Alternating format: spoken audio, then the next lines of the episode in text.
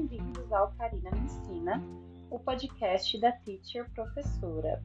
Eu sou a Teacher Karina Santana e hoje eu vou falar para vocês um pouquinho sobre como se organizar para aprender inglês. Bom, seja em escola de inglês, aprender sozinho, aprender com professor particular, aprender em grupo com amigos, aprender qualquer coisa precisa de uma organização. E essa organização, ela acontece quando a gente se dedica. Né? Realmente não é fácil aprender uma coisa nova, mas pode ser mais uh, proveitoso o nosso tempo aprendendo essa coisa nova quando a gente se organiza para isso. Então vamos lá, gente, como vocês estão, como passaram de férias, por aqui a gente voltou com tudo nesse mês de fevereiro. E o primeiro tema desse podcast não poderia ter mais a ver com o início de ano, que é a organização. Quem mais aqui é viciado em planners, calendários, listas de afazeres e afins? Eu sou.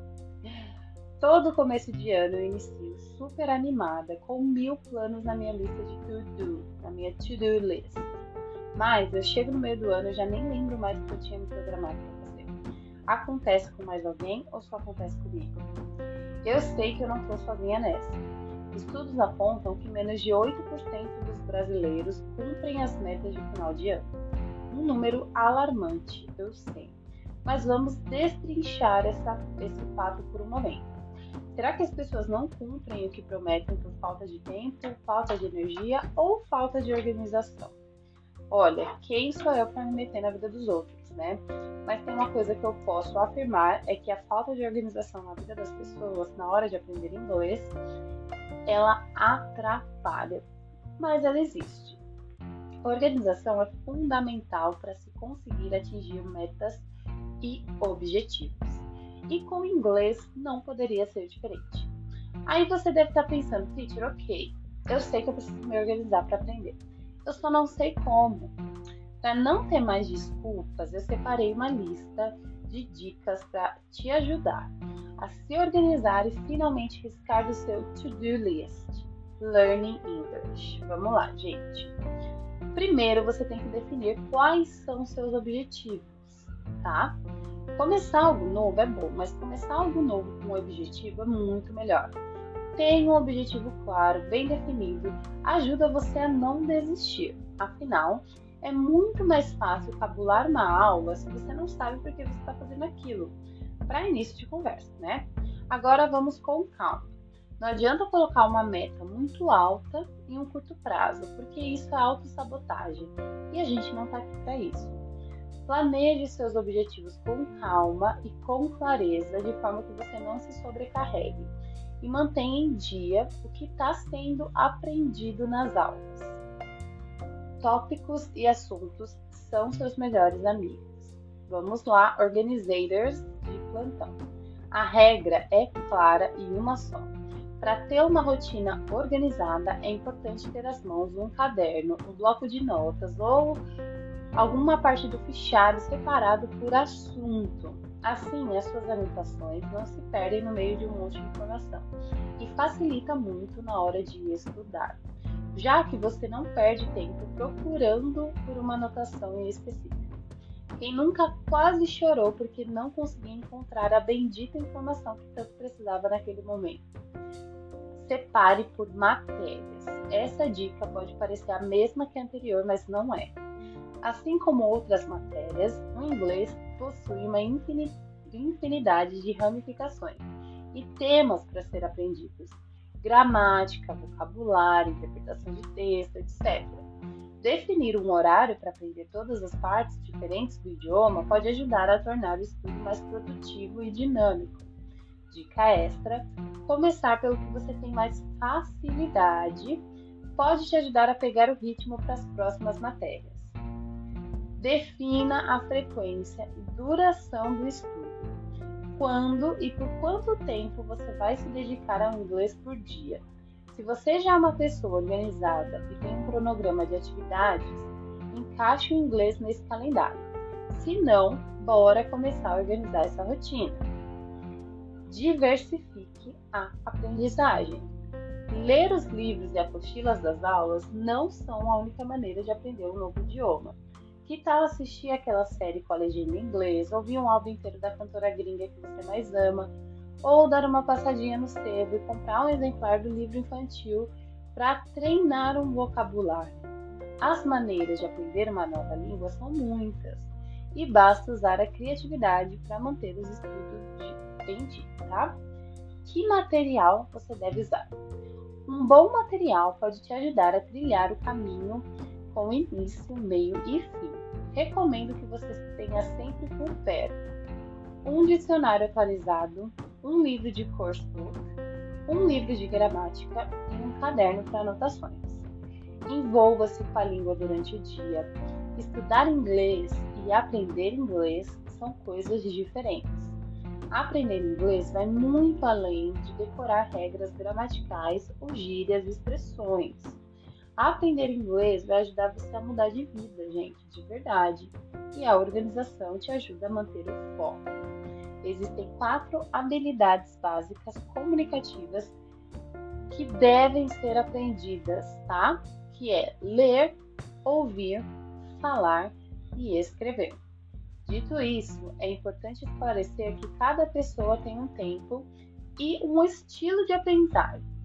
Não se cobre, não se compare e foca em você.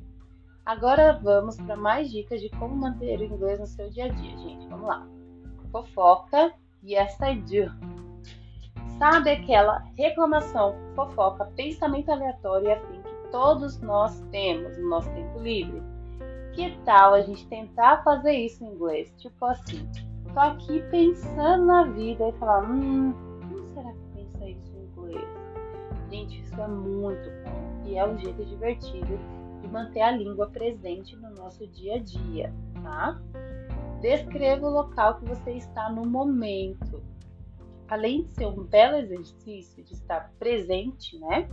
Também te ajuda a treinar palavras e expressões em inglês. Pode ser no banco, dentista, ônibus, saguão do aeroporto, enfim. Os locais são infinitos e a chance de você aprender novas palavras também. Então se joga. Comece pelas cores, objetos, móveis, como o local faz você se sentir, quantas pessoas estão no local, o que você está fazendo ali. E você também pode escrever pessoal, this person is tall, this person is short, this person seems to be nice, seems to be bad, etc. Ok? Você também lê todas as placas que passam por você? Que tal fazer isso em inglês? Além de treinar o seu vocabulário de letras e números, também pode deixar o caminho muito mais divertido. Ficou na dúvida sobre alguma expressão? Faltou uma palavra? Anote e pesquise. Depois, faça uso do que aprendeu para ir se acostumando com a língua. Escutar podcast em inglês é ótimo.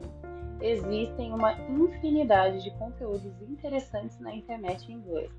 Baixar aquele episódio de podcast que você acha interessante e escutá-lo até conseguir compreender é um ótimo exercício para praticar a escuta. Uma dica: a maioria dos podcasts divulgam o script além do áudio. Tente acompanhar o texto quando estiver ouvindo e treine seu ouvido para as expressões. Já pensou em trocar o idioma do seu celular? Passamos boa parte do nosso tempo olhando para a telinha. Então, por que não treinar o inglês enquanto usamos o celular? Use as técnicas de organização ao seu favor.